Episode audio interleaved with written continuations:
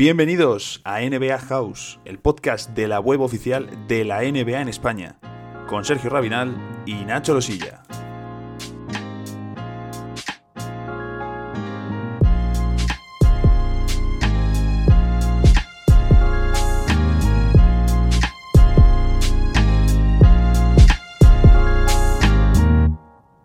Eh, Estamos ya en el episodio número 53 del podcast, el tercero de resaca de las finales. Y hoy venimos con mucha resaca, con mucha ilusión, porque, porque ha ganado Miami. Ha ganado Miami Heat cuando menos lo esperábamos. Marcador de 115-104 para darle chispita a unas finales que parecía que se nos iban de las manos. Vamos allá.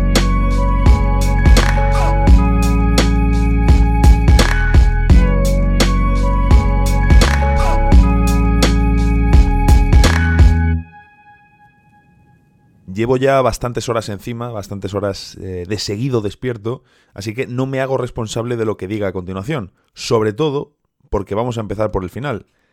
Y es que a falta de 8.47 del último cuarto, Rayon Rondo ponía por delante a Los Ángeles Lakers con una canasta 91-89. Bastante llevaban los Lakers sin estar por delante en todo el partido. Y justo cuando mm, comienza a aparecer, ¿no? Cuando vuelve ese run run de el equipo pequeño lleva todo el partido trabajando, han estado sin Dragic y sin Adebayo otra noche más, han hecho un partido dentro de sus posibilidades excelente, mm, si no perfecto, acercándose muchísimo, y van a llegar los Lakers al final, después de un partido horroroso, y con un parcial se van a llevar el partido, van a poner el 3-0, y las finales se van a ir despidiendo de nosotros, y con ello la temporada. Pues bien, cuando parecía que todo esto llegaba, que ese parcial de los Lakers para resolver un horroroso Game 3 se iba a dar, todo lo contrario. En esos 8.47, es decir, casi los últimos 9 minutos de partido, parcial favorable a Miami de 26-13, 9 de 15 en tiro para los Heat, 10 puntos, 4 asistencias del excelentísimo señor Jimmy Butler. Además, por supuesto, de sin pérdidas para el equipo. Por el otro lado, pues por supuesto no tan bien, 5 pérdidas de los Lakers en ese tramo, 4 de 13 en tiro, 2 de 8 en triples y referencia anotadora con 7 puntos Kyle Kuzma en este tramo.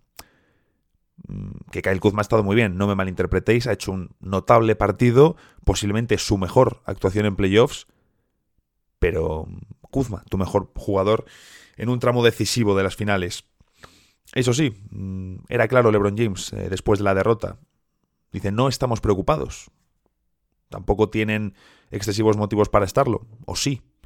También ha hecho autocrítica, por supuesto, este mensaje de tranquilidad lo ha lanzado, eh, poniendo en el foco, en el centro de, las, eh, de esos puntos a mejorar, por ejemplo, su actuación, el cuidado del balón, que lleva siendo un mal endémico para los Lakers toda la temporada, al igual que otros detalles, como el acierto exterior, la concentración defensiva. Estos dos, tres puntos que llevan atormentando la temporada de los Lakers y que han ido corrigiendo muy bien Frank Vogel y su equipo, pero que cuando aparece, aparecen y hacen mella de verdad. Hoy lo han hecho y las pérdidas han sido durísimas. Ha sido el principal factor que ha desencadenado la derrota de los Lakers. Pues bien, de las 19 pérdidas, 10 han llegado en el primer cuarto. De esas 19 pérdidas, 8 han sido de Lebron. Y de las 8 de Lebron, 4 han sido en el último cuarto. Es decir, absolutamente terrorífico para el equipo. Pero es que si LeBron ha estado impreciso, que lo ha estado, Anthony Davis, mm, la sensación ha sido de que no ha jugado, de que ha pasado de puntillas por el parque eh, de Walt Disney. 15 puntos, 5 rebotes, 9 tiros, 5 pérdidas. Ha anotado 6 tiros y ha perdido 5 balones. Casi la misma cifra de pérdidas que de tiros anotados un Anthony Davis que venía de dos partidos absolutamente escandalosos el peor partido de LeBron en playoffs, el peor partido de Davis en playoffs, y los Lakers han perdido, por supuesto. Vamos, ya si llegan a ganar este, apaga y vámonos. Y encima enfrente, ¿qué ocurre? Mm, Jimmy Butler, pletórico, dominante, como, mm, como poquísimas actuaciones hemos visto, mm, ya no en la historia reciente de la NBA, sino en la historia de la competición. En todos los sentidos, ya no son solo los 40 puntos, 13 asistencias, 11 rebotes, 14 de 20 en tiro. Es también la forma no ha intentado ningún triple. Es el primer jugador en las finales con más de 40 puntos y sin intentar un solo triple desde Shaquille O'Neal en 2002. un jugador absolutamente diferente en un baloncesto que ha cambiado muchísimo en 20 años. Entonces, las formas son impresionantes, la estadística todavía más.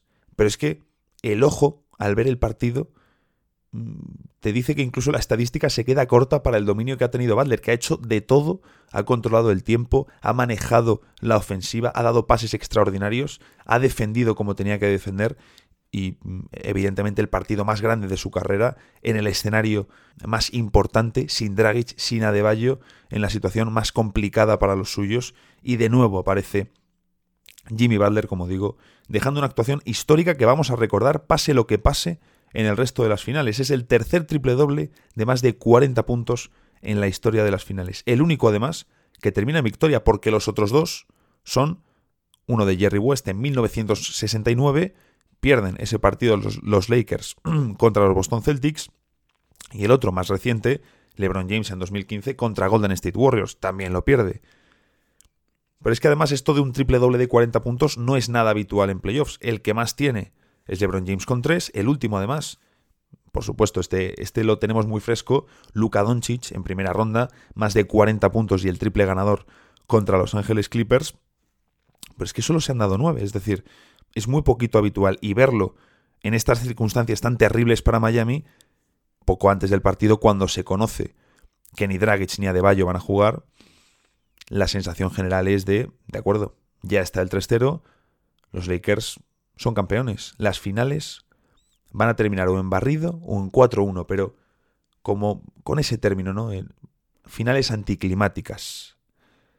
Pues bien, menos mal que ha aparecido Jimmy Butler que desde luego mm, siempre, siempre se dice, lo sabemos con él, es una estrella, es una estrella diferente, no es una estrella como el resto, pero mm, siempre ha estado ese debate de si es o no una superestrella.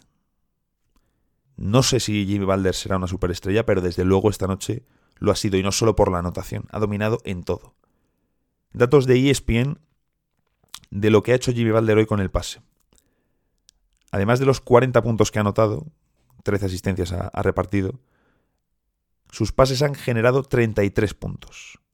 26 oportunidades de asistencia que terminan con un 13 de 26 en tiro para los suyos. 13 de 26. 7 de 18 en triples. 10 de los 26 pases fueron a compañeros liberados. Y además, esto ya no con el pase, pero para remarcar eh, cuando ha aparecido en el clutch, cuando ha sido el líder de, Miami en ese cierre, él mismo ha anotado 9 de 15 tiros con el defensor encima, que es la segunda marca más alta de la historia desde que ESPN lo registra. ¿Desde cuándo lo registra ESPN? Eso no lo he visto, eso no lo ponían, lo mismo lo hacen desde hace poco y ahí está la trampa, pero desde luego 9 de 15 en tiros defendidos es una absoluta locura. La actuación de Jimmy Butler para enmarcar y recordar.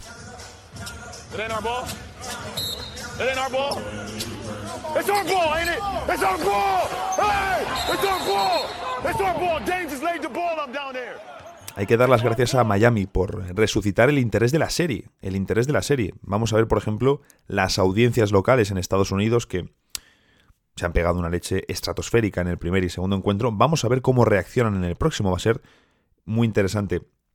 Quizá llega Lakers, pone en el siguiente el 3-1, responde Duro responde como debe responder un equipo que quiere el título y luego después del 3-1 pues ya mata la serie, que perfectamente puede pasar y sería lo suyo, es decir, ahora mismo los Lakers tienen que perder tres de los cuatro próximos duelos para perder la serie. Se antoja muy complicado con el equipo tan serio y con las dos estrellas que tienen en LeBron y Davis, eh, por mucho que Miami en este partido haya conseguido una gran respuesta, que lo ha sido una respuesta sobresaliente sin Dragic y sin Adebayo. Lo que consigue Miami, y esto es muy necesario, es dar chispa a la serie, es decir, rompen ese anticlímax que estaba comentando antes, que nos estaba rompiendo en estas finales, ¿no? Porque mm, venimos de unos playoffs escandalosos, de unos playoffs muy entretenidos en la burbuja, con todo lo que condiciona estar en Disney.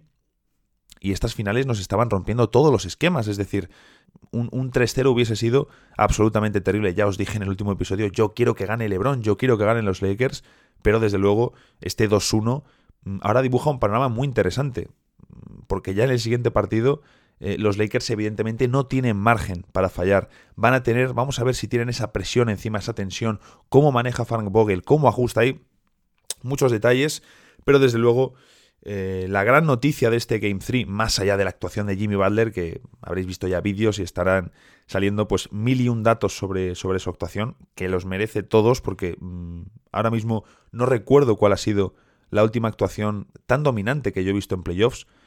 Seguramente una de LeBron en Cleveland 2016, seguramente eh, en su último año con los Caps, aunque a nivel colectivo eran peor. Eh, pero, pero a nivel de que un jugador maneje al equipo y que estén todos perfectamente coordinados, no recuerdo yo una actuación como, como la de Jimmy Butler. Quizás los más veteranos, eh, si, si, podáis echar la memoria atrás y, recordar alguna, pero desde luego yo lo que, lo que ha hecho Jimmy Butler, como digo, con ese equipo tan engrasado, haciendo hero ball, que es algo que él no suele hacer, pero haciéndolo porque realmente el equipo mm, le ha puesto en esa posición. Ha sido algo natural el partido de Jimmy Butler, nada forzado, ha ido saliendo poco a poco desde el inicio con la defensa de Miami, él se ha ido viniendo arriba, la situación también lo ha permitido, pero él ha empezado el encuentro como generador, como pasador. Ha ido de menos a más y como digo, una actuación absolutamente histórica. Y sé que este término es un término del que se suele abusar en em, periodismo deportivo, en contenido, en NBA mucho también nos gusta el, término histórico, pero lo de hoy es histórico. Más allá de los números, más allá del juego, por las circunstancias en las que realiza Jimmy Balder esto y por la forma, como digo también, que no intente un triple siendo un jugador perimetral es bastante llamativo. Bien, Miami ha estado con esa intensidad extra que tanto necesitaban, ese hit basketball que tanto les gusta decir a ellos y que decían que no habían tenido en los últimos partidos. Eh, desde luego, han cambiado cosas. Por ejemplo, los recursos eran los mismos del otro día, Meyers Leonard de titular, Kelly Olynyk desde el banquillo, pero la intensidad de los planteamientos, ¿no? El equipo ha estado mucho mejor y no hemos visto ese abuso de la zona la han quitado, han estado muy encima de Anthony Davis y han concedido todavía menos espacios a LeBron James. Si el otro día estábamos viendo ya esa especie, el muro que hicieron contra Giannis Antetokounmpo en segunda ronda, lo replicaron contra LeBron James, hoy ha sido todavía más exagerado. No permitían camino a LeBron hacia el aro, más que una zona era que LeBron viese que no podía penetrar a canasta y conseguir sus mates y sus penetraciones, sino que tenía que doblar el balón. ¿Y a quién iba encontrando? Davis Caldwell Pope, Alex Caruso, Marquise Morris, KCP, el jugador que tocase para lanzar desde el perímetro. Y Miami va a preferir siempre que lancen estos jugadores a que LeBron y Davis destrocen en la pintura, que es lo que llevaban haciendo en los dos primeros partidos. Bien, es importante, eh, Green ha hecho un partido absolutamente terrible, 0 de 4 en triples, ha jugado muy poquito, 16 minutos, y dice Brian Windhorst, periodista, Mm, que, está, que está mal, que está tocado de la cadera, que es algo más serio de lo que, de lo que parece, que no se está comentando mucho de esta lesión, pero que Danny Green está jugando lesionado. Como digo, hoy 16 minutos prácticamente sin presencia en la segunda mitad. Pero es que además KCP 1 de 3 en triples no ha estado bien, Caruso 1 de 3, Rondo 0 de 3 y Marquise Morris que ha salvado la papeleta, 5 de 11 en triples, pero el resto de jugadores, la verdad, mucha piedra. Y Marquise es un jugador que dentro de lo que tiene desespera bastante, ¿no? Pero 5 de 11, mm, de los que más intensidad defensiva le ha podido echar una, noche terrible del equipo, pero mm, no sé yo cuántas noches va a replicar Marquise un 5 de 11. Es cierto que está en más de un 40% en los últimos encuentros en playoffs, pero son 11 triples lo que ha intentado Marquise Morris, es muchísimo. Bien, han tirado más de 3 eh, Miami, con peor porcentaje que el otro día, pero claro, es más útil para ellos a la hora de ganar tienen sus problemas en ataque, no está Dragic, no está De son dos de sus figuras ofensivas, por supuesto, además del impacto de Bam en defensa, pero necesitan el triple, necesitan el triple. Hemos visto que en el Game 2 lanzaron menos de 30, menos de 30 triples, y estuvieron en un 40% de acierto. Hoy han lanzado más, 34, y están en un 35, pero les ha servido mejor para la victoria, y eso que mal, eh, y eso que Tyler Hero y Duncan Robinson todavía tienen margen de mejora con el, con el tiro exterior. Se han combinado para un 5 de 17 los shooters de Miami, pero a nivel general hay que decirlo mejor. No se han visto tan expuestos en defensa, han contribuido más. Hero ha sido, después de Balder y de Olinik, la alternativa anotadora, como digo, pese a haber estado mal en el tiro y ha tenido varias acciones clave en el último cuarto. Por supuesto, el factor Jimmy Butler, eh, la, obviedad, ¿no? Eh, el partido que, ha firmado.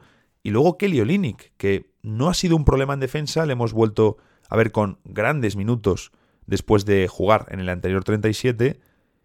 Y lo cierto es que ha sido muy útil porque está dando mucho en ataque y Davis no ha podido abusar de él, eh, porque con los problemas de faltas de Davis se ha salido muy pronto. Como lo hemos visto desaparecido, no, no, no se le ha visto en juego, ha tocado poca bola, no, no ha estado participativo, tampoco ha pedido en, demasiadas ocasiones. Ha estado flojo Davis, no ha abusado de, Olinik y Olinik en ataque tiene, tiene una cosa solo, pero mm, bueno, una cosa. Es un jugador con, con muchos recursos, muy inteligente en ataque, pero al estar él en pista obligaba a Davis a estar con él en el triple. Y además le estaban poniendo muchas veces no en una esquina, dando a lo mejor la oportunidad o la ocasión a que estuviesen ayudas, sino en el alero. Entonces Davis se tenía que quedar con Olinik y Balder podía jugar el uno contra uno tranquilamente.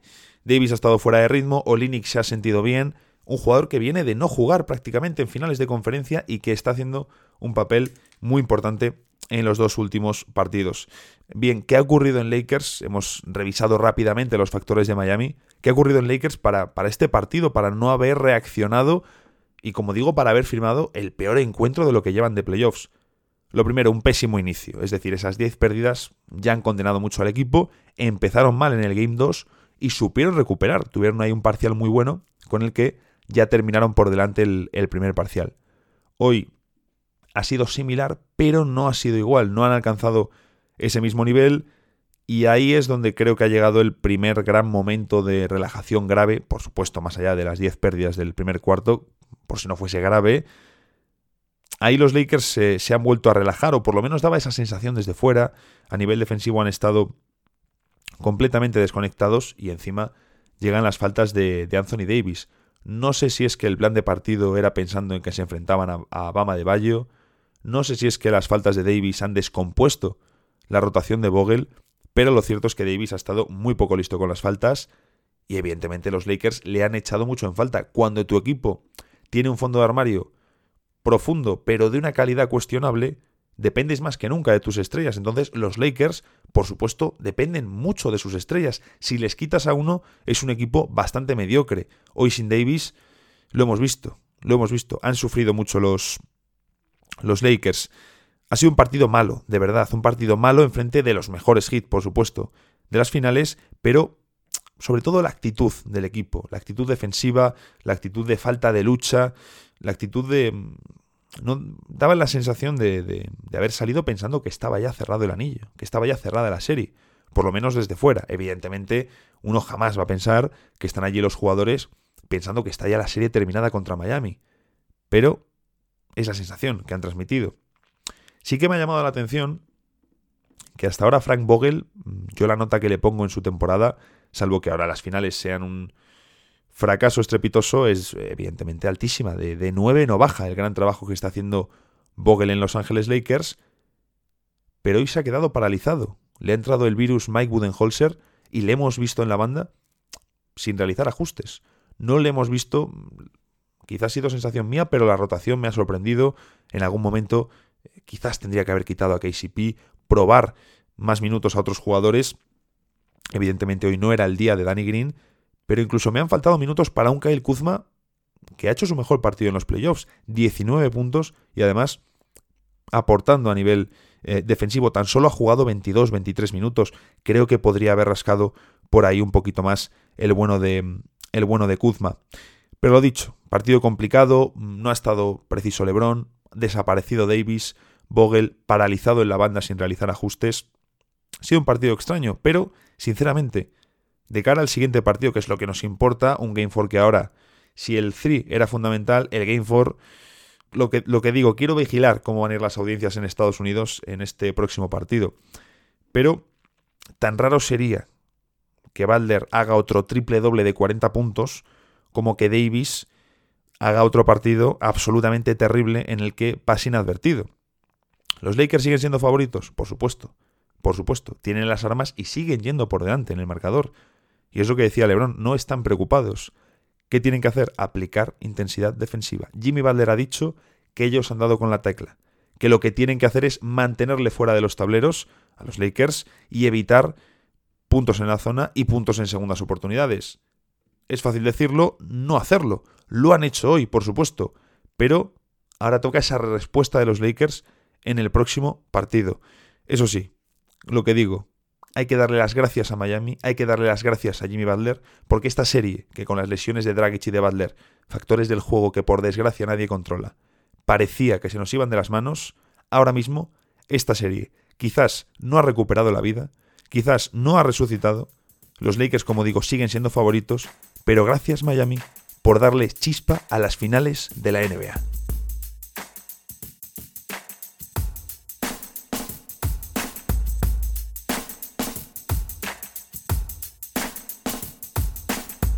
Y hasta aquí llega este episodio del podcast de NBA House. Recuerda que puedes seguirnos en nuestras cuentas personales y también en la cuenta del programa. Las tienes todas en la descripción. Puedes compartirlo si te ha gustado y también si estás en iBooks nos dejas un like que no te cuesta nada y a nosotros nos viene muy bien. Además, nos puedes dejar en un comentario todo lo que quieras.